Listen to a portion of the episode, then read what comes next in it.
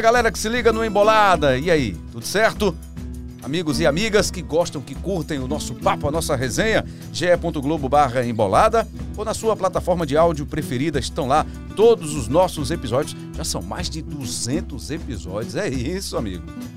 É isso, amiga. Então é curtir, é ouvir o nosso embolada. E a nossa reunião hoje é para falar do Santa, dessa iniciativa, dessa decisão dos tricolores de mudar o comando técnico. Sai Raniele Ribeiro e entra Felipe Conceição. Pelo que a gente ouviu, leu, a rejeição parece alta, né, entre torcedores do Santa Cruz. E para os nossos especialistas, Dani Moraes, Cabral Neto e o nosso DG, que já foi CEO, produtor, editor. Hoje é o que, Cabral? Hoje é comentarista. Hoje é comentarista. Do talento, ou, ou seja, foi rebaixado, né? Ele era CEO, virou comentarista é, do. É, foi rebaixado. Desculpa aí, DG. DG, para você, impactou, vai impactar muito essa mudança no comando técnico do Santa, já que Raniel foi demitido depois de ser goleado pelo Fortaleza? Que absurdo, um absurdo DG. Um absurdo, olha, Rembrandt. Daniel Gomes. É, primeiro prazer estar aqui, né? De volta com vocês. Esse já é um assunto que eu e Cabral, né, Cabral? A gente já conversa isso. já há algumas semanas sobre isso, né? Primeiro sobre essa, essa pressão que existia em cima do Ranielli, do, do trabalho do Ranielli. A gente já falava muito, vamos falar depois, né, Cabral, o, o que a gente conversava. Mas sobre o Felipe, Rembrandt, você já falou bem. Já? É, eu, eu não lembro de ter visto um treinador com tanta rejeição nesse começo de trabalho dele. Assim, né? eu, eu, lembro de PC Guzmão no Santa Cruz, eu lembro de dar o poço lá no esporte, mas tão forte como o Felipe assim, eu não lembro de ter visto. Eu acho que ele já é o campeão. Esse, esse é o primeiro título dele, já, né? É campeão da rejeição. Porque eu não, eu, eu não lembro. São trabalhos muito ruins que ele vem fazendo ultimamente, né? No Sampaio Correia, inclusive, perdeu pro Santa Cruz aqui no Arruda e foi demitido lá depois de um jogo contra o Santa Cruz, que ganhou 3x1 pela Copa do Nordeste. Então já fica essa imagem dele, tanto no Sampaio Correia como no Náutico também, que foi um trabalho bem abaixo. Então isso é essa imagem que fica e a torcida tá, acho que é quase unânime assim. A galera não gostou de Felipe Conceição do Santa Cruz. Numa entrevista à repórter Sara Porto no Globo Esporte, pouquinho antes da apresentação oficial dele, ele disse que vai o, o contra-ataque para isso, né? O remédio para isso é muito trabalho para conseguir os resultados que os tricolores esperam.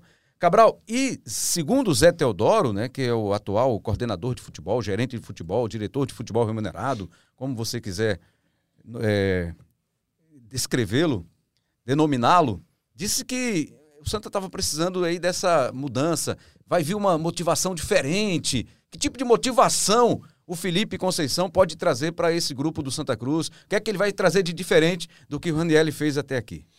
Bom, Rembrandt, antes de mais nada, um abraço para você, Daniel, Dani, Moraes, todo mundo que está com a gente. Olha, Rembrandt, eu acho que, que o Santa precisa de mudanças muito, muito, muito, muito mais profundas do que propriamente a mudança de, de nome no comando técnico, sabe? É, eu, eu vinha defendendo há algum tempo que não houvesse mudança no comando técnico do Santa, porque eu não acho que esse seja o maior problema é, do Santa. E acho, inclusive, que o mercado de, de técnicos da, do clube está muito restrito por conta da divisão que o Santa Cruz está hoje. É, é difícil você conseguir contratar um técnico que, que não chegasse aqui no Arruda hoje com uma grande rejeição. É, não imaginava que fosse uma rejeição tão grande quanto a do Felipe Conceição está tá, tá tendo, é, mas imaginava que chegaria alguém com uma rejeição alta, porque o Santa hoje não consegue, de fato, trazer alguém é, com um nome mais sólido no mercado nacional de, de treinadores, exatamente porque está na quarta divisão. E acho, Rembrandt, que uma mudança pura e simples de treinador não seria suficiente para corrigir todos os problemas que o time tem, muito menos que o clube tem. Eu vou citar um exemplo que em uma dessas conversas que eu tive com o Daniel Gomes sobre essa questão do Ranielli, é, eu estava apontando para ele e que eu acho muito grave. Eu acho muito grave. Pode parecer uma pequena coisa, mas eu acho muito grave na, na postura da direção de futebol do Santa. O Raniel Ribeiro vem, vem sendo criticado fortemente pela torcida há, um, há, um, há algumas semanas. É, sei lá, seis, sete, oito semanas pelo menos, que, que, ela vem, que ele vinha sendo criticado fortemente pela torcida Quantas vezes a gente viu um dirigente do Santa ir numa entrevista coletiva após jogo para defender o trabalho de Raniel?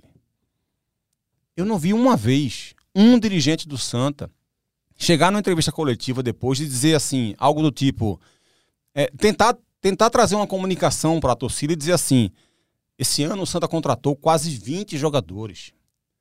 E você montar um time contratando quase 20 jogadores para montar um time e montar um banco de reservas é difícil para qualquer técnico de futebol.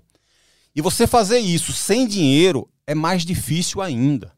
E você fazer isso sem dinheiro e sem estrutura, como o Santa Cruz está hoje, é mais complicado ainda.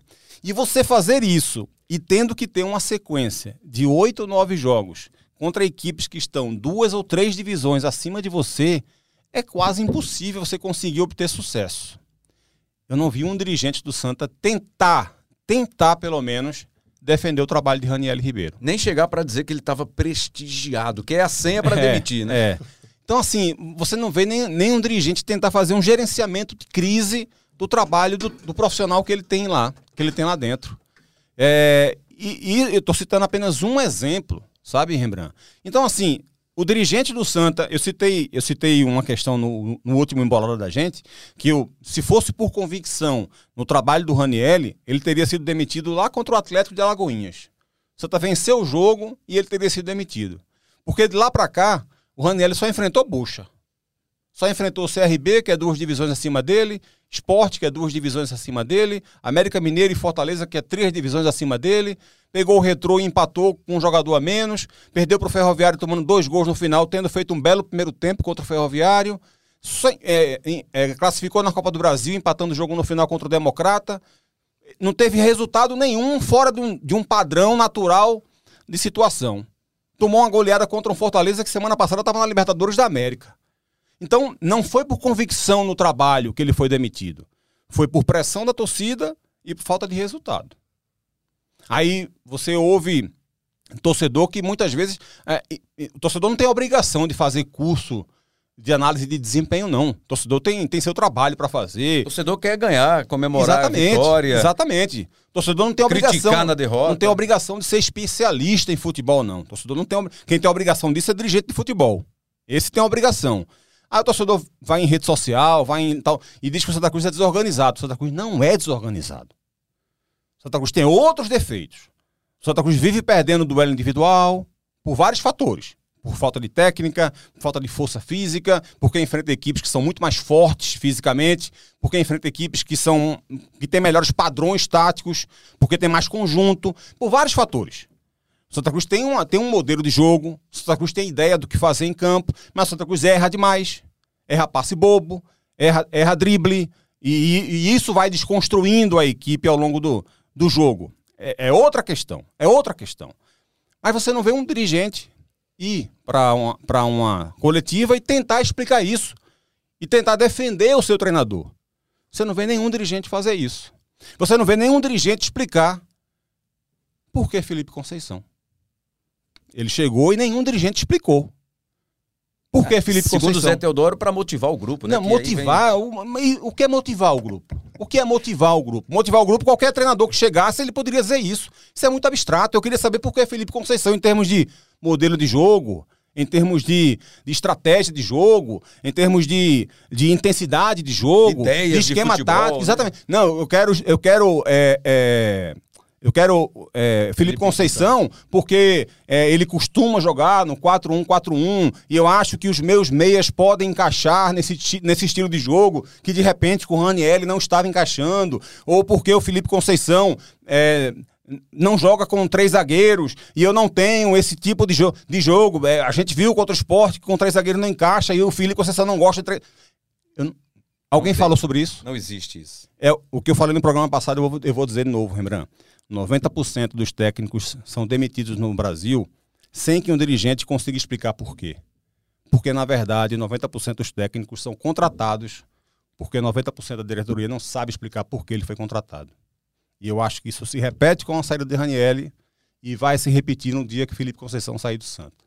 Dani Moraes e o Santa Cruz tem três decisões agora, né, pelo é. Campeonato é. Pernambucano, porque para chegar à fase eliminatória do campeonato, precisa de três vitórias, ainda tem uma combinação É. aí do Petrolina não Na vencer verdade, um dos jogos. é, a conta é a seguinte: se perder uma, tchau. Não tem mais matematicamente não. chance Assim, não, classificar, classificar sim. pra, pra Série D do Pra ano que vem, D. você tá Pra falando, Série D, lembra? pra Isso. Série D. Porque já tem um retorno que tá garantido. É. O Petrolina tem 19 pontos, eu acho, que tá na, tá ali na quarta colocação, se não me engano. A gente tá fazendo a conta mais cedo agora aqui na redação. Uhum. Santa Cruz perdeu o Petrolina, jogo. 19 pontos. É isso. Se o Cinco Santa Cruz perder um jogo, ele pode até igualar o número de pontos do Petrolina, só que ele veio com uma, com uma vitória a menos. Ele, ele chegaria a quatro vitórias ele já, e o Petrolina já, já, já tem cinco vitórias. Então, e aí e também tem que torcer, caso ganhe os jogos, ou pelo menos empate em um dos, dos, dos três jogos, torcer pro Petrolina tropeçar contra o Náutico, que é o último jogo que o Petrolina faz. Náutico e Petrolina jogando nos aflitos. Eu acho que Então- é bem, bem possível, eu acho, viu, Embra? É possível, não, certamente. possível. A Não, questão total. é, porque o objetivo dessas decisões, quando eu me refiro a decisões, é exatamente por isso. É garantir o mínimo de calendário ano para o vem. ano que vem. Por quê? O que pode afetar é a pressão por, por esse resultado. por esse né? resultado. Por quê? Ah, não, não está acreditando. Eu tenho feito essa ressalva sempre que a gente fala nesse assunto. Tomara que o Santa não precise, né? Que vai e consiga a sua classificação, seu acesso para a Série C, disputando o campeonato da Série D deste ano. Mas o cenário que se apresenta aí não dá para confiar tanto assim. A situação é difícil, é complicada. É melhor ser precavido, né? Melhor ser precavido e garantir lá a sua vaguinha para o ano que vem, porque é via campeonato estadual que isso acontece. E o Santa está numa situação muito difícil, Dani. E traz um técnico na véspera de uma dessas decisões. Porque o Felipe Conceição chegou nesta sexta, o Santa Cruz tem um jogo contra o Central no sábado, e não se sabe ainda. Você pode estar ouvindo aí ele já ter tido o nome publicado no BID, né, no Boletim Informativo Diário. Mas de repente ele pode até nem estar na beira do campo. Mas se tiver na beira do campo, ele vai ter um contato com esses jogadores. Ah, mas ele estudou o Santa quando ele estava no Sampaio Correr. Tá, pode até ajudá-lo. Ele foi adversário do Santa, perdeu o jogo. O Daniel Gomes, o DG, lembrou aqui pra gente no começo. E fala-se nessa coisa de que não, como, quando muda um treinador, aí surge uma motivação extra para os jogadores. Como é que isso funciona? Você que foi jogador até pouco tempo, Dani Moraes. É, Bem-vindo mais uma vez. É, obrigado, bom dia, boa tarde, boa noite, né, para vocês que estão nos ouvindo. Realmente muda, Rambra, ah, Cabral né, e Daniel Gomes. Por quê? Tem jogadores que às vezes estão acomodados em um local, né, tem jogadores que não jogam, tem jogadores que já são titulares. Então, quando chega um novo comandante, como se chegar aqui, quando em qualquer lugar que a gente está, a gente liga o alerta. Ó, preciso mostrar, preciso fazer o meu melhor, preciso provar o porquê que eu estive aqui. E desse lado eu acho interessante. Porque aí fazendo uma retrospectiva né, dessa mudança de comando, claro que só para finalizar o raciocínio, hoje a maior mudança vai ser essa, de hoje para amanhã. E é claro, alguma algum toque, alguma função, uma característica diferente que o Felipe Conceição pode ver dentro do grupo de atletas, que com certeza ele já conhece muito, já trabalhou com alguns também, o caso do Felipe Gedós é, é um deles. E pode sim mudar uma questão, é, às vezes, de encaixe, uma questão de pressão, uma questão de linhas de marcação, de marcar mais alto, de marcar mais baixo, de correr menos riscos. Mas no caso, nesse tempo, eu acredito que é mais sim na motivação e, e em todos os jogadores é, ver nessa mudança uma chance de estar jogando. E aí eu vou fazer esse paralelo. A gente olha para Arthur, né, o volante. É, para mim, um dos melhores jogadores do Santa Cruz, tecnicamente, e isso eu acho que é indiscutível para nós na mesa, mas se a gente for comparar o Arthur do início do ano, daqueles jogos lá da, da pré-Copa do Nordeste, para o Arthur que está jogando agora, é uma referência, pega bastante na bola, mas não consegue ter a intensidade e ser produtivo o quanto foi antes. Por quê? Essa é uma questão. Por quê? Cara, é, uh, qualidade? Não, ele tem qualidade e mostra qualidade. Quantos passes o Arthur errou na saída de jogo, na saída de bola? Tô dando o exemplo do Arthur, tá? Então, assim, o Arthur, para continuar jogando, ele vai ter que mostrar o porquê que ele chegou, que ele se tornou essa referência. É porque esses últimos jogos dele, para mim, em relação à intensidade, para mim, em relação à, à postura, ele não tem sido nem de longe o Arthur que ele pode ser. Tô fazendo uma dentro da equipe de Santa Cruz ele se, ele se destaca, mas que pode ser e que chamou a atenção já de alguns outros clubes. Pode ser isso, talvez. Mas acredito que ainda seja pouco, né? É. Eu, Santa precisa de muito mais do que só motivação. precisa de muito e um mais. ajustezinho ou outro que o Felipe Conceição Eu acho que trazer, pode né? trazer. Agora, vou voltar para demissão do Raniel. Concordo com algumas coisas que o Cabral falou em relação a não saber o porquê trouxe e não saber o porquê demitir. É. É, eu faço a minha análise aqui tá, sobre o trabalho do Raniel. Primeiro, eu tenho que dizer que não acho que ele é o único culpado. Tá? Acho que tem muita responsabilidade dos atletas, e quando eu era atleta, sempre me colocava nessa, eh, nessa situação, falar, pô, mas para aí, o treinador tá saindo, e o que, que eu tô fazendo errado? Eu acho que o, o- o atleta tem que entender, e eu tenho certeza que eles pensam nisso, o que, que a gente não está conseguindo fazer? O que, que a gente pode fazer melhor? O que, que a gente deixou de fazer? Agora, acho também que o Ranielli teve equívocos tentando acertar, e isso faz parte da, da, da, eh, da vida do treinador, é, dos equívocos que eu falo. É, não conseguir uma evolução. Eu acredito que ele começou bem, fez uma equipe, montou uma equipe para a pré-copa do Nordeste, onde eram dois jogos decisivos, que ele foi uma coisa que para mim está faltando muito no Santa Cruz e que o Santa Cruz tem que ter, especialmente dentro de casa, que é a iniciativa do jogo, não pode esperar. Dentro de casa ele tem que conseguir pressionar a equipe adversária, independente da equipe que for.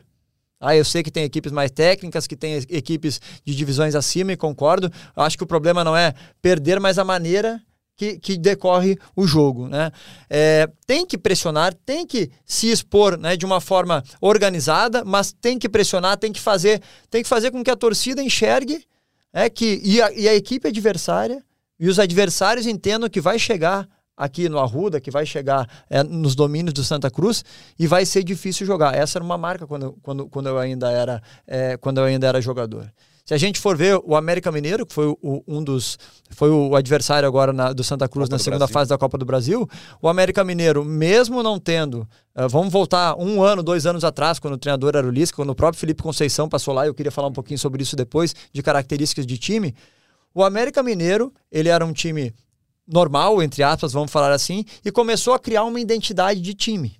E essa identidade de time, sempre que o jogo é no, no, estádio do Independência, na casa dele, ele pressiona seja o Corinthians, seja o Flamengo, seja o Palmeiras, ele toma a iniciativa, muitas, muitos jogos definiu nos 20, 30 primeiros minutos.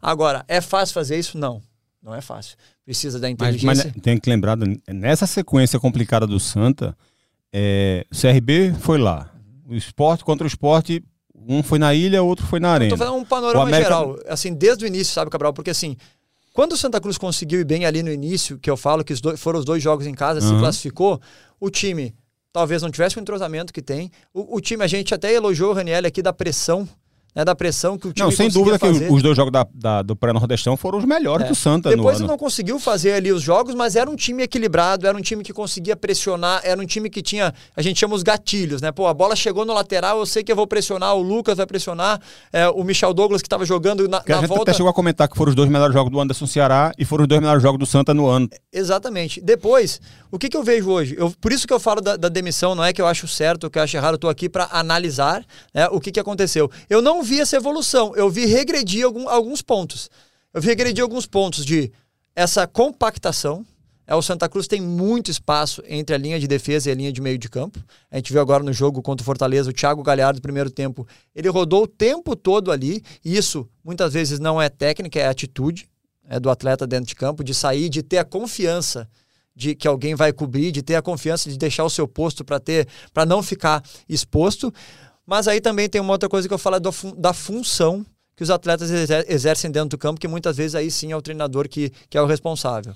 É, a gente vê, a gente viu contra o esporte, ficou nítido, né? A gente falou bastante na transmissão de três zagueiros, mais dois laterais ficando, ficando muito atrás, uh, não pressionando a linha de bola. A gente vê, né? Claro que são jogadores de referência técnica, Pipico e G2, mas não conseguem pressionar o volante. Uhum. O time adversário tem uma saída muito fácil. Então, são, são pontos, são pequenos pontos para adaptar muitas vezes os melhores atletas tecnicamente que falta no elenco. Né? Já chegou o Chiquinho, teve vezes que ele botou os dois para jogar, teve dificuldade. Né?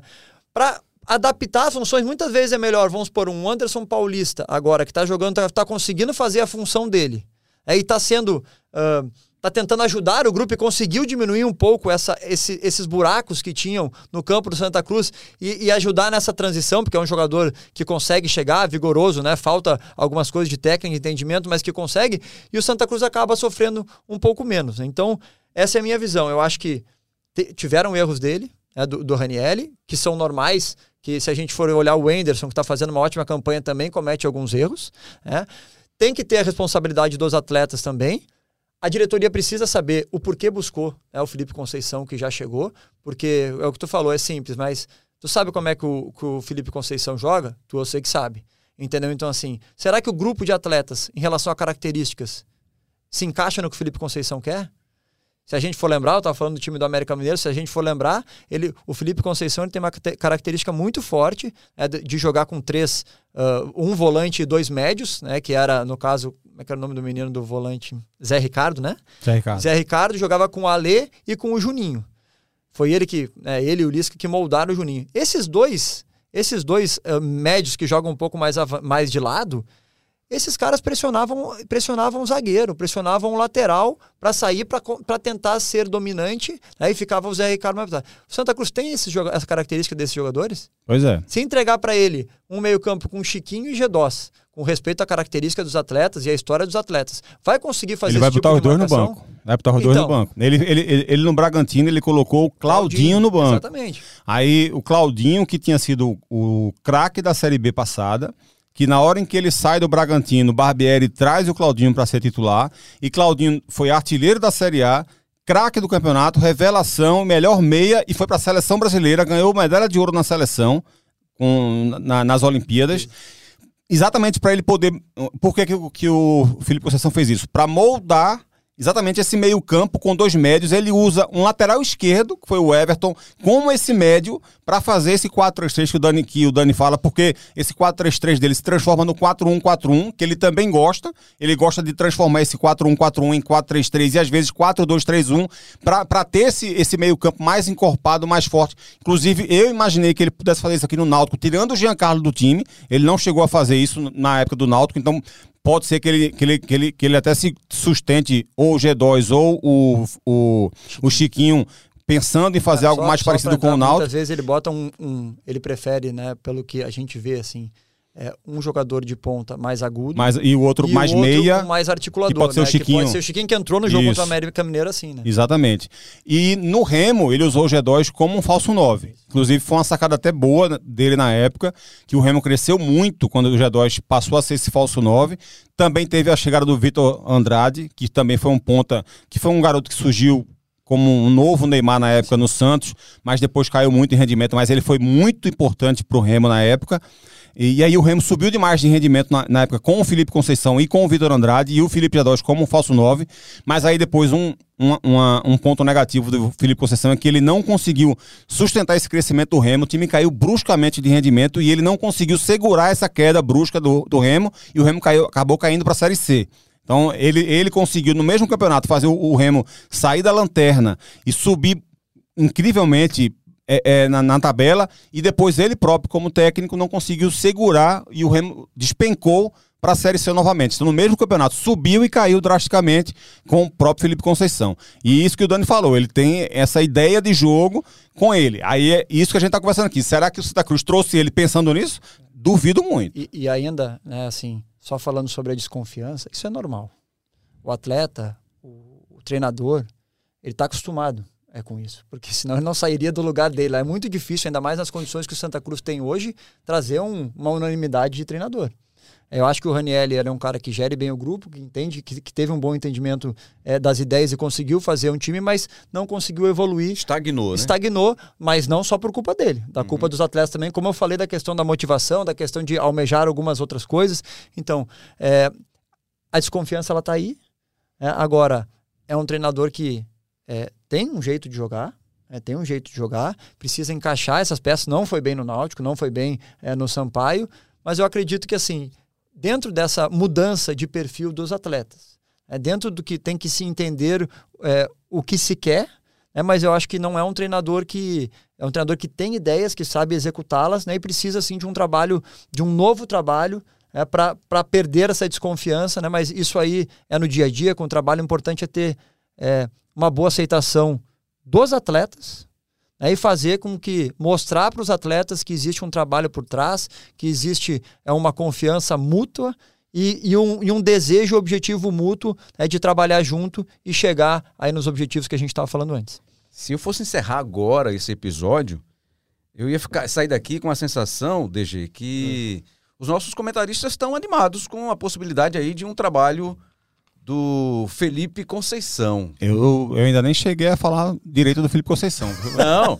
Opa, mas eu assim você já combinou algumas algumas já tabelou alguns pontos com com Dani Moraes, dando uma esperança aí de trabalho para o torcedor do mostrando, Santa. Mostrando algumas coisas que a gente já viu acontecer uhum. né? e também e na verdade, e, ajustes, né? e na verdade, assim, de minha parte, quando eu falei do Felipe Conceição aqui na questão mais tática e tal dele, foi mais uma crítica à direção do Santa. Porque eu tenho quase certeza que a direção do Santa não, não como eu falei, não sabe é, o porquê trouxe Felipe Conceição nesse aspecto tático. DG, aí o Dani lembrou aqui que o Felipe Conceição né, trabalhou com o G2 nessa passagem do Remo. Eu li alguma mensagem numa troca aí, quando surgiu o nome dele, que ele teria tido um problema com o G2 lá no Remo você lembra de alguma coisa? Nesse... É, estão é, falando muito isso, né, Rembrandt? Dos, dos problemas do Felipe Conceição de relacionamento também nos trabalhos recentes dele, né? E tem gente que lembra desse caso dele uhum. com o uhum. Felipe G2 lá no Remo, parece que eles não se bicavam muito, enfim. Mas eu acho que não é nem um problema grande, isso, né, Cabral? Se você consegue, é, consegue chegar, conversa com o cara e tal, você consegue fazer o cara subir de novo, assim. Eu acho que esse é um dos menores problemas, lembra? É, problema é, mesmo Santa Cruz são outros problemas, né, Cabral? São outros problemas aí. É, fazendo uma pesquisa da, da carreira do, do Felipe Conceição, há relatos na imprensa de problemas dele de relacionamento com o elenco, com jogadores do Cruzeiro na época. É, Para ser justo, alguns treinadores tiveram problemas com o elenco do Cruzeiro naquele, naquele momento, né? né? Porque, inclusive, o Rogério Ceni também tinha tido problemas. Era um grupo muito ruim de se trabalhar naquela época do Cruzeiro. É, teve alguns problemas de relacionamento com alguns, alguns jogadores do Remo, também segundo a imprensa lá do Belém do Pará. Também ouvi relatos de rádio é, de, de São Luís, agora há pouco, fazendo algumas pesquisas em relação a alguns jogadores do elenco do, do Sampaio, Sampaio Correia também. É, enfim, é, talvez talvez ele seja, tenha algum alguma questão do, do, da personalidade dele que possa e teve também né, na pesquisa que fiz até para um texto que eu escrevi quando ele veio para o Náutico é, que eu também relato algumas questões táticas dele da questão do Bragantino até por conta dessa questão dele ter barrado o Claudinho, Claudinho né? Que evidentemente aquilo iria pegar mal. Você barra um jogador que fazia, que fez a diferença como o Claudinho fez na Série B, que era um jogador importante no Campeonato Paulista. E o técnico barra, isso vai trazer repercussão evidente, não só com o próprio jogador, mas também de atletas que percebem que o Claudinho era um jogador importante para eles. Então, é, não, não seria algo estranho que, que isso trouxesse de fato alguma repercussão negativa, né? É tudo que ele não precisa nessa passagem dele pelo Santa Cruz, para ter o mínimo de tempo possível para realizar um trabalho que possa deixar uma marca positiva, né? Que é o que o torcedor espera, uma marca positiva nesse trabalho no Santa Cruz, nessa reta final de campeonato pernambucano e já avisando também a preparação para a Série D do Campeonato Brasileiro. E uma, uma outra questão, Rembrandt, tipo, é, nessa questão de relacionamento, né? É, se ele teve de fato problema no, problema no Cruzeiro, como eu, como eu relatei, é, o problema no, de relacionamento com aquele elenco do Cruzeiro não foi só ele, então não necessariamente foi por culpa dele.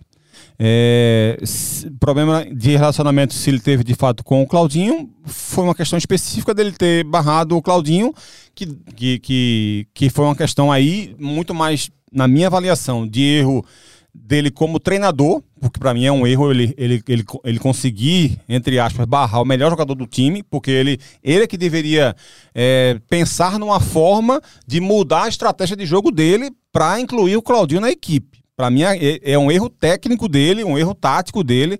É, e aí isso provoca um, uma questão, uma, uma, uma, ruptura de relacionamento, que não necessariamente precisa ser algo de personalidade, de caráter, nada disso. É, se teve um problema com, com o G2 pode ter sido algo muito particular é. É, entre os dois. Então, podem, podem ser questões, digamos, pontuais e não necessariamente algo que ele carregue como pessoa. Vamos ver como é que vai ser agora no Santa. E né? até bom dizer, Cabral, que ele chega agora num ambiente que não tá as mil maravilhas lá, lá no Santa Cruz, né? uhum. né? Até pela pressão que existia no trabalho do Ranielli, é, essa, essa reta final agora que é decisiva, porque se colheu o resultado muito ruim antes, né? Santa Cruz empatou com o Maguari, empatou com o Porto, empatou com o Petrolina, então se vê numa, numa, numa situação muito difícil. Essas derrotas recentes, o ambiente hoje do Santa Cruz no vestiário, pelo que a gente sabe, pelo que a gente vê, Camila, inclusive, que é a nossa setorista Camila Souza, ela traz é, pra gente, que não é bom. Assim, lá no vestiário já vai chegar num clima meio pesado. Então, também tem que gerir mais esse problema. Né? E uma outra questão é que, quando eu escrevi também esse texto é, em relação a ele, eu pesquisei outros clubes e não achei nenhum outro problema na Chapecoense, no América Mineiro, no próprio Náutico, onde ele passou também, não teve nenhum relato de, de problema. Se fosse algo. É, provavelmente ele teria tido também problema em, em, outros clubes. No América ele teve duas passagens longas e não teve nada uma, em relação a isso. Tem uma né? opinião assim sobre isso, sobre essas desavenças. Assim, é impossível não ter. Uhum. E... Algumas vêm em público, outras é, não, né? Exatamente. Entre um, um comandante de um elenco com 30, 35 uh, pais de família, de homens brigando pelo que é seu. Uhum. Existe uma competição interna absurda e esse é o futebol. É uma pressão de fora para ganhar, uma pressão interna. Então, tem torcida cobrando. Só, só depende de como. De, de, de, é, então, da razão e como é, é esse atrito, e, né? assim, né? E, e, Cabral, o comandante, o treinador, ele se coloca numa posição que ele tem que cobrar. O uhum. pior é um, é, um, é um treinador que omisso e que aceita tudo. Muitas vezes os atletas também não aceitam a cobrança ou não têm um comportamento de acordo com o que tem que ser, ou o que o treinador pede, é, se, se existe né, um, um, um, problema, o que, que tu vai fazer? Tu vai ter que. Se eu sou um comandante é, e eu estou pedindo uma coisa para o atleta, o atleta tem constantes uh, uh, atrasos, ou não, ou não se dedica, ou não treina, ou o percentual de gordura tal, eu tenho que. É minha obrigação eu, eu, eu me impor, né, eu brigar, eu, eu dar a minha opinião, eu, eu me posicionar, é a palavra. Agora Aí eu acho que tem a maneira certa e a gestão do grupo e que isso precisa ser. Mas nesse ponto, né, até é, o Daniel falou da questão do ambiente. Nesse ponto, além da motivação, é um outro ponto que pode uh, ser um fator novo pode dentro, melhorar, dentro né? do grupo. Porque tem coisas que às vezes sai com o treinador antigo, Aí muitas vezes a diretoria aposta nisso. Tem coisas que. Tem muito treinador que chega, ó, que passou, passou, nós vamos começar do zero, vamos botar aqui, é o nosso que está aqui daqui para frente, nós precisamos dessas três vitórias, vamos pensar na primeira. Então, tu, você vê que já muda um pouco o discurso já muda a, a carga. Né? Às vezes eu já sei uma coisa que o Cabral fez, eu já sei uma coisa que o Daniel, que o Rembrandt fez, aquilo ali já interfere um pouco na minha decisão, então é passar por cima, que eu acho que precisa hoje passar por cima de alguns problemas e tentar unir, né? tentar unir com motivação é, esse, esse elenco que tem hoje, né? que tem jogadores de qualidade, mas que todo jogador de qualidade ele tem a necessidade e a obrigação de correr e se entregar também. É, e isso não pode uh, por um ou dois jogos bons, é, é, mudar isso, a atitude. Não, ela tem que é, alavancar, tem que aprimorar, tem que correr cada vez mais, porque o futebol hoje é isso, é entrega, é dedicação. É, mas pode sim ser um fator uh, diferente, mas que, quando eu falo da responsabilidade do atleta, se o atleta não assumir, não bater no peito e assumir, saber que ele tem coisas erradas também, vai se tornar aquele círculo vicioso de trocar de treinador uma, duas, três, quatro, cinco vezes e o clube não conseguir né, os seus objetivos, consequentemente, os jogadores também não conseguem, não conseguem para outro lugar. Então eu acho que é, essa aí é, é a preocupação, mas esses aí são os novos ares que o Santa Cruz pode enfrentar. Eu tentei até pesquisar, porque quem interferiu diretamente nessa contratação foi o Sandro Barbosa, né, que é um, hoje um colaborador direto da direção do Santa. E eu fui lembrar da passagem do Sandro pelo Botafogo, foi ali 2004 e 2005, e o Felipe teve em 2005 no Botafogo. Então, devem ter jogado juntos, né? devem ter sido parceiros dentro de campo, se não fora de campo, porque o, o, Felipe, na época, Felipe Tigrão, estava é. lá no grupo do Botafogo em 2005. Então, talvez isso tenha sido mais um fator, né? De convencimento para que o Felipe viesse treinar o Santa Cruz. Até a Sara Porto, na entrevista no Globo Esporte, questionou né, por que, é que você sai de um, de um time que está na Série B e aceita, já trabalhou num time de Série A e aceita trabalhar num time de Série D. Pela grandeza do clube, não é pela vitrine. divisão. A vitrine. Porque o Santa Cruz está na Série D, mas se você for buscar, é o time da Série D que tem mais visibilidade, que tem mais conhecimento, tradição, camisa. Olha, olha, olha o Michel, o goleiro. São Sim. quatro, cinco jogos que já colocou ele num patamar que talvez ele nunca tenha tido na carreira dele, é. em relação à visibilidade. Então, assim, existe uma carência de, de, de, de pessoas que vestem a camisa, de ídolos. Existe essa carência é, e existe essa oportunidade.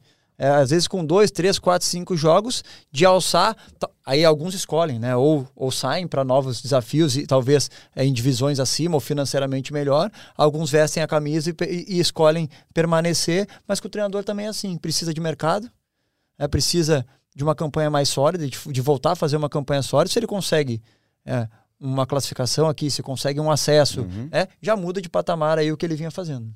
E aí, DG, qual é que.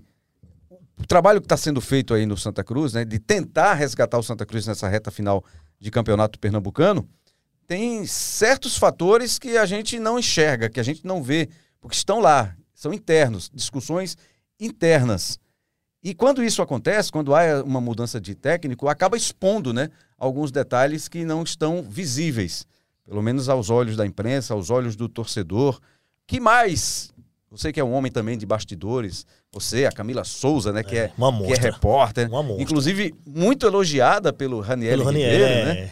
E que foi um, de uma gentileza ímpar, né? que ele saiu do jogo contra o Fortaleza, viajou para Natal, a mulher dele grávida, né, tava tendo neném, ganhando é. neném naquela madrugada, o cara saiu de lá, foi informado lá, ó, não precisa voltar, não. Volta só para buscar suas coisas que, que o nosso contrato vai ser desfeito. Esses bastidores aí, o, que mais surgiu nesse, nesses últimos dias? Não, você levantou o nome do Sandro Barbosa, ele que foi o responsável, tá, Reban, por ter feito contato com o Felipe, por trazer o Felipe. Ele é o principal defensor do Felipe nesse momento, assim. E na cabeça do Sandro e também de outras pessoas que compõem a diretoria, até tá falando um Cabral sobre isso mais cedo.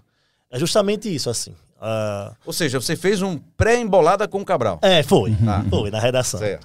E aí, o que eles têm de convicção é o seguinte. Estávamos desabafando. É, exatamente. O que eles têm de convicção é o seguinte. O Felipe é um, é um treinador de mercado de Série B, estava treinando times da Série B, e ele seria um treinador muito bom para o Santa Cruz estar tá na Série D, um treinador acima da divisão. Quem defende o trabalho do Felipe, quem pancou ele para poder trazer, levantou essa bandeira. Ah, o Felipe é um cara acima e tal.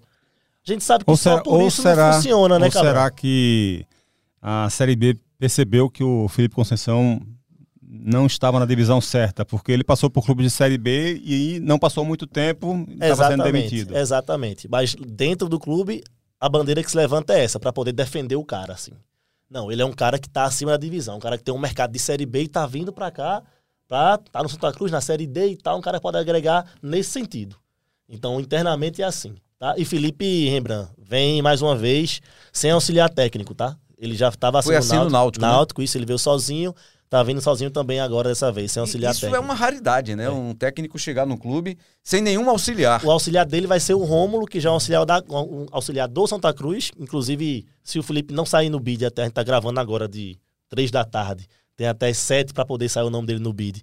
Se o Felipe não, não, não tiver no bid, é o Rômulo que fica na área técnica isso, isso é uma coisa legal. Isso é uma coisa legal. Eu não sou contra o treinador vir com um homem de confiança, é, um auxiliar de confiança. Eu acho que, que tem parte. Não sei se tem orçamento para isso, né? É. Mas eu acho que o, o, papel que o Rômulo vem fazendo hoje, né, o auxiliar da casa que chama, é essencial, ainda mais em uma equipe que troca tanto de treinadores, que troca tanto de metodologia, de, de estilo de jogo. É importante ter uma peça ali que reúna é, pelo menos as informações, as características pra, para passar é, para esse novo nome e, e, e, também né, deve interferir, interferir não, apoiar, colaborar com, com essa formação. Agora, claro, né, sempre com o comandante, aí, o novo comandante dando, é, ditando aí o que, que vai fazer. Eu queria muito, Rembrandt, ter visto é, o Santa Cruz fazer algo diferente, sabe? Acho que, que assim, pode funcionar, evidentemente que pode, né?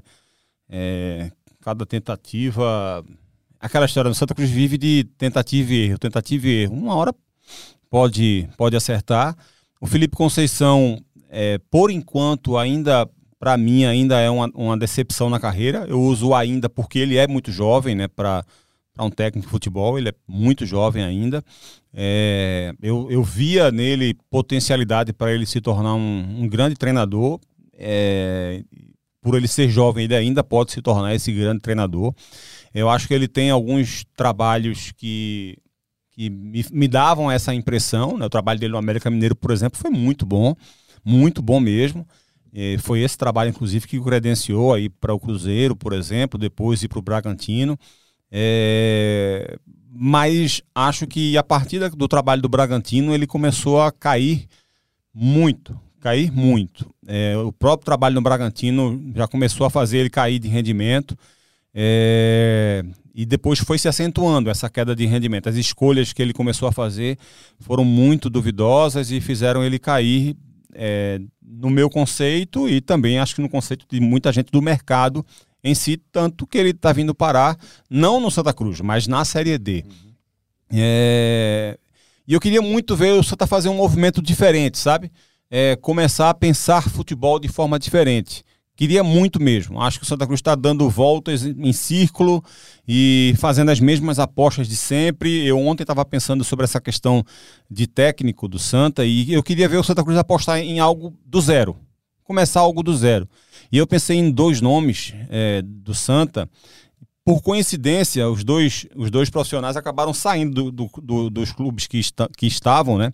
São dois técnicos que estavam no, no sub-20, um no sub-20 do Atlético Mineiro e, e o outro no sub-20 do Flamengo. Que, o Fábio Matias, que está no sub-23 agora do, do Bragantino, e o Marcos Valadares, que foi, eu não estava nem sabendo disso, que virou auxiliar técnico do Ceará. Ele foi campeão do, pelo Atlético Mineiro do Sub-20 é, no ano passado e virou auxiliar. Ele foi para o Sub-20 do Ceará e virou auxiliar técnico do Ceará agora. Eu sabia que ele tinha ido para o Sub-20 do Ceará, mas ele virou auxiliar técnico agora do Ceará. Do, do profissional. Do time profissional. Né? Não estava não tava sabendo disso, agora com o Mourinho Goulart. É, não sei se ele aceitaria, de repente, se tornar técnico do Santa, um dos dois. E eu queria muito ver o Santa fazer algo nesse ponto, sabe? Algo dessa forma assim. Mas acho que isso não, não combinaria com o Santa Cruz. Infelizmente, queria ver também uma mudança estrutural na diretoria do Santa, começando algo do zero para fazer diferente, mas também tenho certeza que isso não vai acontecer, infelizmente, porque o Santa ainda pensa muito arcaicamente. Por enquanto, nada diferente. Diferente. Daniel Gomes, DG, a gente vai ouvir agora um trechinho da entrevista coletiva da apresentação do técnico Felipe Conceição. E logo depois da entrevista a gente volta aqui com a Camila Souza, né, a repórter que acompanhou a entrevista. DG, volte sempre? Só você, me chamar, né? Você agora é especialista, você tá no agora talento. Sou, agora. agora eu sou talento, né? É só me chamar que eu venho. Beleza. Talento e carisma. E beleza. Vamos ouvir então um trechinho aí da entrevista coletiva do Felipe Conceição na sua apresentação no Santa Cruz. Ah, demais. Ter o Santa Cruz no, no seu currículo, né, como treinador jovem que sou, é, para mim é espetacular. Não importa a divisão, importa o tamanho do clube. Eu estou muito feliz aqui, motivado e vim para ajudar não só os atletas, mas a diretoria, o presidente, enfim, o clube como um todo. É assim que eu trabalho, procuro ajudar e, e procuro deixar alguma coisa como legado, né? E aí é ter tempo para você construir as coisas. Lógico que essa questão dos três jogos a gente não tem tempo, é fazer ajustes para a equipe melhorar em algum sentido para que a gente busque as três vitórias. Tá aí o técnico, novo técnico do Santa Cruz, Felipe Conceição, na expectativa da sua estreia, comandando o tricolor ali à beira do campo, no Arruda, né? Com aquela pressão da galera. Cabral Neto, Dani Moraes e agora Camila Souza. Já nos despedimos aqui do DG, o Daniel Gomes, que era tratado por DG antes mesmo do Douglas Souza, né? Douglas do BBB, o DG, Antes, antes de se popularizar o Douglas Silva, antes de ah. popularizar o DG, a gente já chamava o nosso Daniel Gomes de DG aqui no nosso papo, na nossa resenha. Mas, mas melhorou, melhorou o time, com a, cresceu o time com a Agora Camila. Agora cresceu, tá aí. Camila, há pouco a gente falou sobre você. Eu não falamos a- de você, a- falamos sobre você. Pietagens. A respeito do, dos comentários, né? Da, do elogio do Raniel Ribeiro pelo seu trabalho. Merecido elogio, mas você está aqui para trabalhar. E é disso que a gente gosta mais ainda também do seu trabalho. Você acompanhou essa entrevista coletiva, já tem reportagem no nosso site, né? Exato. do ge.globo/pe.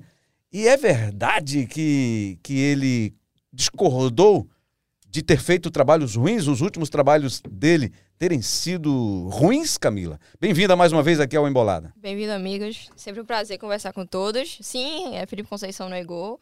Diz que deixou um legado no Sampaio Correia, né? De onde foi demitido, o último clube dele antes de chegar no Santa. Falou também do panorama geral, sempre atribuindo ao contexto, né? Foi uma pergunta de Vinícius Calado. é, quando ele mencionou que na média dos últimos cinco clubes que Felipe é, Conceição comandou, ele tinha uma média abaixo de 50%, que era uma média abaixo do esperado, né? Abaixo do teto.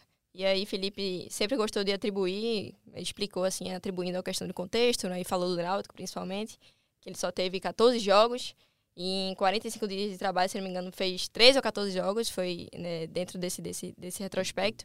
E disse que não teve tempo para trabalhar, mas ainda assim pegou o Náutico, por exemplo, cambaleante no Pernambucano, cambaleante na Copa do Nordeste, conseguiu trazer resultados, disse que levou o Náutico, e de fato aconteceu, não mentiu, levou o Náutico, estava em sexto colocado no Pernambucano para a final do Pernambucano, tirou o Náutico da sétima posição na fase de grupos da, Co- da Copa do Nordeste e levou o Náutico à semifinal da Copa do Nordeste, mas de maneira geral defendeu naturalmente o próprio Ele lembrou trabalho. da eliminação na Copa do Brasil? Não. Lembrou não, né? exato. Mas tudo depende do contexto, né? O recorte que você faz. É, é, exato. Então ele quis resgatar de fato esse panorama positivo para ele. Eu até peguei uns números aqui, não sou muito boa de contas, posso estar. Meu pai que me perdoe, ele é professor de matemática, eu posso estar errando. Mas dos últimos Mas você foi para aqui- humanas exatamente, Exatamente, exatamente. Tem que, tem que se achar um nicho, né? Dos últimos cinco clubes, né? Entre, entre eles o, o Sampaio, desculpa, quatro clubes. Olha o erro aí. O problema é se tratar com números. Sampaio Correia, ele teve 62,5%, Náutico 48,8% de aproveitamento, Chapecoense 50% e Remo 44%. Nessa média, pelas minhas contas, foi um desempenho acima de 50%, 51%. Que ainda assim é um desempenho razoável. Razoável. né? Razoável. Razoável. É, o, o problema do Sampaio, é, esses números são altos, né? São bons números. O problema do Sampaio é que ele começou bem, vencendo e tal, mas o Sampaio é muito dominante é, lá, lá no Maranhão, mas foi eliminado do Exatamente. Campeonato Maranhense esse ano, que é ano de centenário. É, ok, o Sampaio perdeu cinco jogadores muito importantes esse ano: Mateuzinho, Poveda, André Luiz, Ferreira. Mas é um ano em que o Sampaio Corrêa está tendo um aporte financeiro melhor do que nos últimos anos, porque é um ano de permanência na Série B, é um ano em que ele conseguiu um patrocínio mais forte, até pelo centenário do, do clube. Era um ano que havia uma cobrança, uma expectativa maior pelo título estadual, exatamente por ser o ano centenário. E aí, de repente, o time perde essa, é, é, essa, essa possibilidade do estadual. Aí é eliminado da, da Copa do Brasil pelo Maringá, jogando muito mal. Em- Emenda uma sequência ali de quatro jogos sem vencer com, com, com o Felipe Conceição, jogando mal. Ele insistindo com alguns jogadores, especialmente o Vinícius Alves, o centroavante, que vinha muito mal. E, e o time jogando sequência, sequencialmente, jogando mal. Então, esse foi o grande problema. Mesmo quando vencia, mesmo quando tinha bons resultados, o time vinha jogando mal. Então, não é a questão dos resultados. E um ponto que eu acho muito interessante para falar, e aí não é só para abordar a questão do Felipe Conceição, é que técnico de futebol tem uma questão que eu acho que, que é muito relevante da gente observar sempre.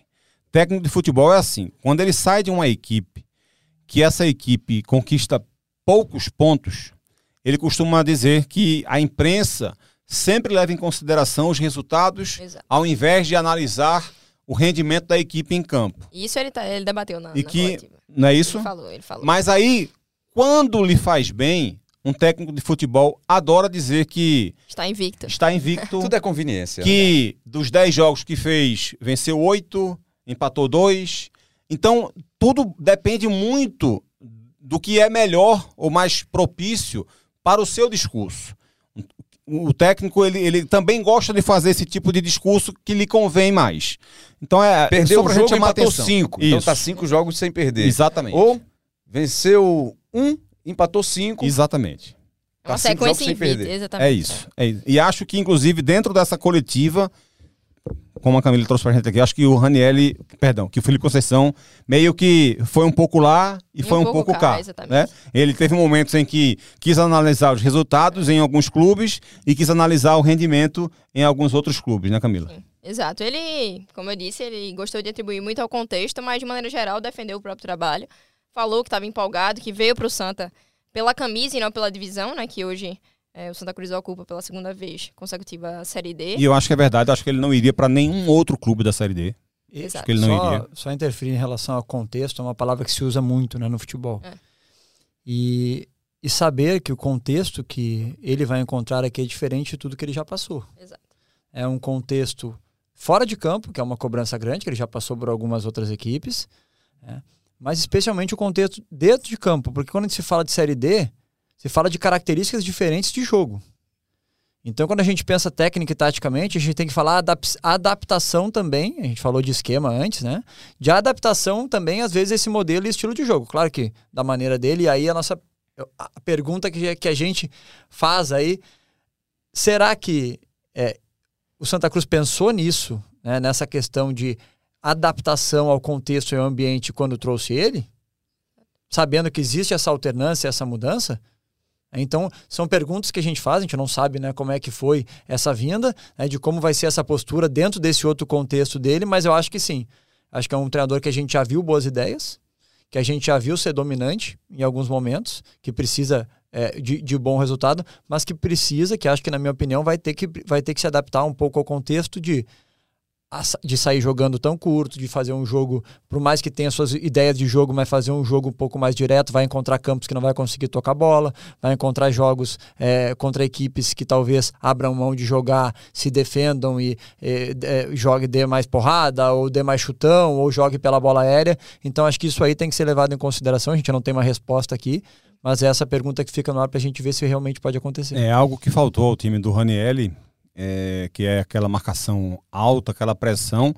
É, alguns times do Ranielli faziam bem feito. É, alguns times do, do, do Felipe Conceição, perdão. Alguns times do Felipe Conceição fazia bem feito essa pressão na saída de bola. É, o perde pressiona de, alguns, de algumas equipes do Felipe Conceição faziam bem um feito. Exemplo. Para que eu vou te dar um exemplo só. Tu imagina numa Série A de Campeonato Brasileiro com o América, Uhum. tu fazendo uma pressão na bola contra o Corinthians, dentro de Independência. O, o, o, Fagner vai tocar a bola para o Gil, que vai tentar tocar para o Cássio atrás, que vai tentar achar o Fábio Santos. Depende se tu, se tu for contra o Iguatu, é, é, a estreia do Santa Cruz, né? É, se for contra o Iguatu, não é estreia de Série D, não sei se é dentro ou fora de casa, me perdoe. Mas fora de casa, tu acha que vai tentar jogar pro lateral direito e vai tentar jogar pro goleiro? Não. Vai ser aquela bola, o, lateral, o zagueiro vai tocar pro lateral direito, fechou, vai dar aquela bola. É. Então, assim, eu vou fazer a pressão, jogar com um time exposto. E o espaço nas costas? Talvez uhum. o Corinthians não utilize essa bola direto, mas é aí que eu falo de contexto e adaptação. É por mais que se tenha um estilo, é um, um, um modelo e uma ideia, na minha opinião, vai ter essa adaptação. E eu sempre acredito também aos atletas. A gente fala de treinador, de mudança no comando, mas quem entra no campo é o atleta. O atleta também tem que assumir responsabilidade e tem que comprar essa briga com ele, com a diretoria, com todos, para que o Santa Cruz volte a vencer. É, precisa, precisa dessa adaptação mesmo, precisa é, é, saber jogar o jogo. Saber jogar o jogo. Evidentemente que é, esses conceitos podem ser importantes para forçar o erro do adversário. Óbvio que pode ser importante, mas tem que saber jogar o jogo, né? Exato. Eu acho que só para só pra fechar aqui, porque já está na nossa hora, é, você falou muito da, da ideia de jogar o jogo, e aí eu faço uma avaliação não só do trabalho de Ranielli, que era o que eu já debati internamente, inclusive com, com o Mini Crack, mas também pensando muito mais à Mini frente. Crack é nosso Daniel Gomes. É, exatamente. É o DG. É o DG, é o DG. Para os mais íntimos do Mini Crack.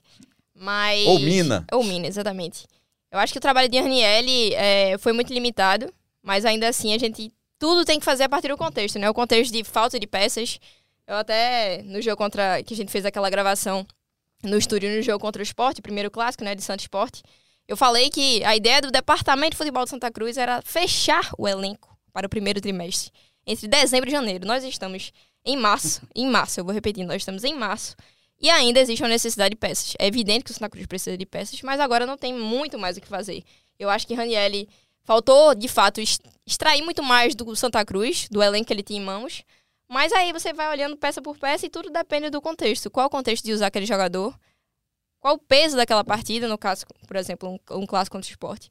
É, Raniel fez mudanças aos 30, 35 minutos para botar Gabriel Cardoso no lugar de Pipico. Gabriel Cardoso, que é o menino da base do Afogados, não é nem do próprio Santa Cruz, que ele foi repatriado, veio para cá, para o Santa Cruz, é, como alternativa, como alternativa para fazer sombra a Pipico, um menino de 19 anos, 20 anos, ter esse tipo de responsabilidade, João Eric também, que não vinha entrando, e quando entrava, entrava mal, então, assim, tudo você tem que fazer uma análise do macro. O trabalho não deu certo, tranquilo. Aí nessa linha eu vou pela linha de, de Felipe Conceição. Tudo depende do contexto. Você não pode olhar meramente o resultado, mas você precisa olhar o resultado e outras coisas que são uma consequência direta de um time ganhar, perder ou empatar. Então acho que Ranielli é, teria que ter extraído mais, mas é, jogou no limite. E para Felipe Conceição, e aí eu estou pensando inclusive fazer uma matéria sobre isso, os desafios que ele terá à frente do Santa Cruz, principalmente nesse espaço curto de tempo, que são três jogos em intervalo de sete, sete dias, oito dias, três jogos no intervalo de uma semana. É primeiro extrair melhor do time, fazer o time jogar melhor, ser mais organizado, sobretudo defensivamente, e ser muito mais competitivo na parte ofensiva, que existe uma carência, uma lacuna enorme de produção ofensiva do Santa Cruz.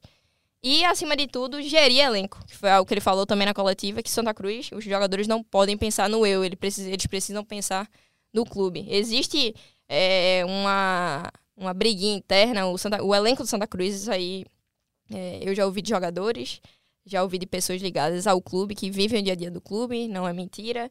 Existe um desentendimento, não digo de todo o elenco, mas parte do elenco vive de picuinha. De picuinha é, é briga, é, não, não se entendem. Então é algo que ele precisa também amenizar. Não sei se ele tem esse perfil de gestão de grupo, de fato não sei, até porque a gente precisa conhecer mais do treinador. Ele tem que vir para cá, inclusive, para embolada, para é. ser ouvido, é muito importante para a gente não fazer ilação. Mas. Teve ele... até aqueles casos de Instagram, né? De jogadores Exato. chegando e postando Anderson coisa, Ceará, Matheus Inácio, né? Tarles. Matheus Inácio e Tarles não, não estão mais no Santa. Então, enfim, existe um problema de gerenciamento de grupo que ele precisa também resolver. Então, acho que as principais, é, os principais desafios de, de Felipe Conceição são justamente esses, esses do, essas duas lacunas que ele precisa de forma emergencial sanar, porque um grupo que se entende é um, um grupo que na minha visão, ele pode dar mais resultados dentro de campo. Quer saber mais sobre o Santa Cruz? É ler as matérias da Camila Souza, que já deixou a gente aqui ansioso para saber os desafios que o Felipe vai ter. É uma pauta que ela levantou. Se você está ouvindo, essa pauta a Camila vai fazer. Viu? É um minutinho, Rambra. É, só para comentar assim, é, eu acho que óbvio que tem que ter a união de um grupo. Isso eu acho que vem muito além do treinador. Eu acho que isso aí vem de cima, né? Colocando regras, colocando, sendo honesto, transparente, pagamentos em dia, é, bom comportamento. Agora, em todos os grupos que eu passei, nos que ganharam, nos que perderam, sempre foi assim. Sempre teve picuinha, sempre teve problema, sempre teve estresse. Então isso não é uma novidade. Volto a dizer aqui. Agora, tem que ser bem gerenciado, é, tem que ser. Isso não pode afetar o campo, é, já tem, tem passagens, às vezes, que tem jogador que não se fala, mas chega na hora e vai dar o passe, vai fazer a cobertura, vai dar uma porrada pelo outro. Pelo qual então eu não precisa ser ninguém, precisa ser amigo de ninguém, mas precisa sentir. Eu, eu, a minha definição de grupo é essa, não é se tu vai na minha casa, não. É quando tu tiver um problema, eu estar do teu lado lá para ajudar. E é esse o sentimento que eu, que eu acredito que tem que ter. Porque isso aí vai ter, rede social hoje é uma realidade. Agora, tem que partir do clube essa organização e essa cobrança. É. Agora, entre atletas, entre comissão técnica, eu acho que muitas vezes isso aí é até saudável, porque isso aí tira, às vezes, daquela zona de conforto, de estar tá tudo bem, de estar tá tudo certo, e, e gera responsabilidade é para quem está ali dentro. Esses comentaristas falam muito bem. Que bom que temos eles aqui. Obrigado, Cabral. Valeu, Rembra. Valeu, Camila. Valeu, Dani. Valeu, amigo. Valeu. Sempre um prazer. Valeu, Dani. Valeu, Camila Souza. E muito obrigado aí a você que acompanhou mais um episódio do Embolada. Se perdeu algum, tá lá no ge.globo barra embolada, no seu tocador de podcast, seu tocador de áudio preferido. Todos os nossos episódios. Muito, muito obrigado e até a próxima.